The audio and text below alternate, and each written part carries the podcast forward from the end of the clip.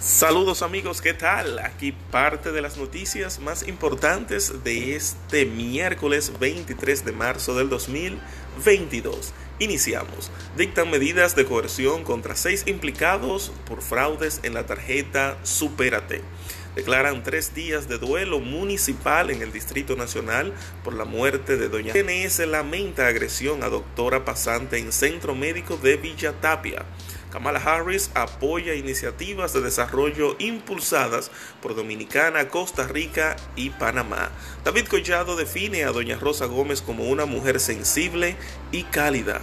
República Dominicana sería el siguiente país de América Latina en contar con ley de cambio climático. Y en las internacionales, Elon Musk inaugura su megafábrica de Tesla en Alemania. Y hasta aquí parte de las noticias más importantes de este miércoles 23 de marzo del 2022. Hasta la próxima.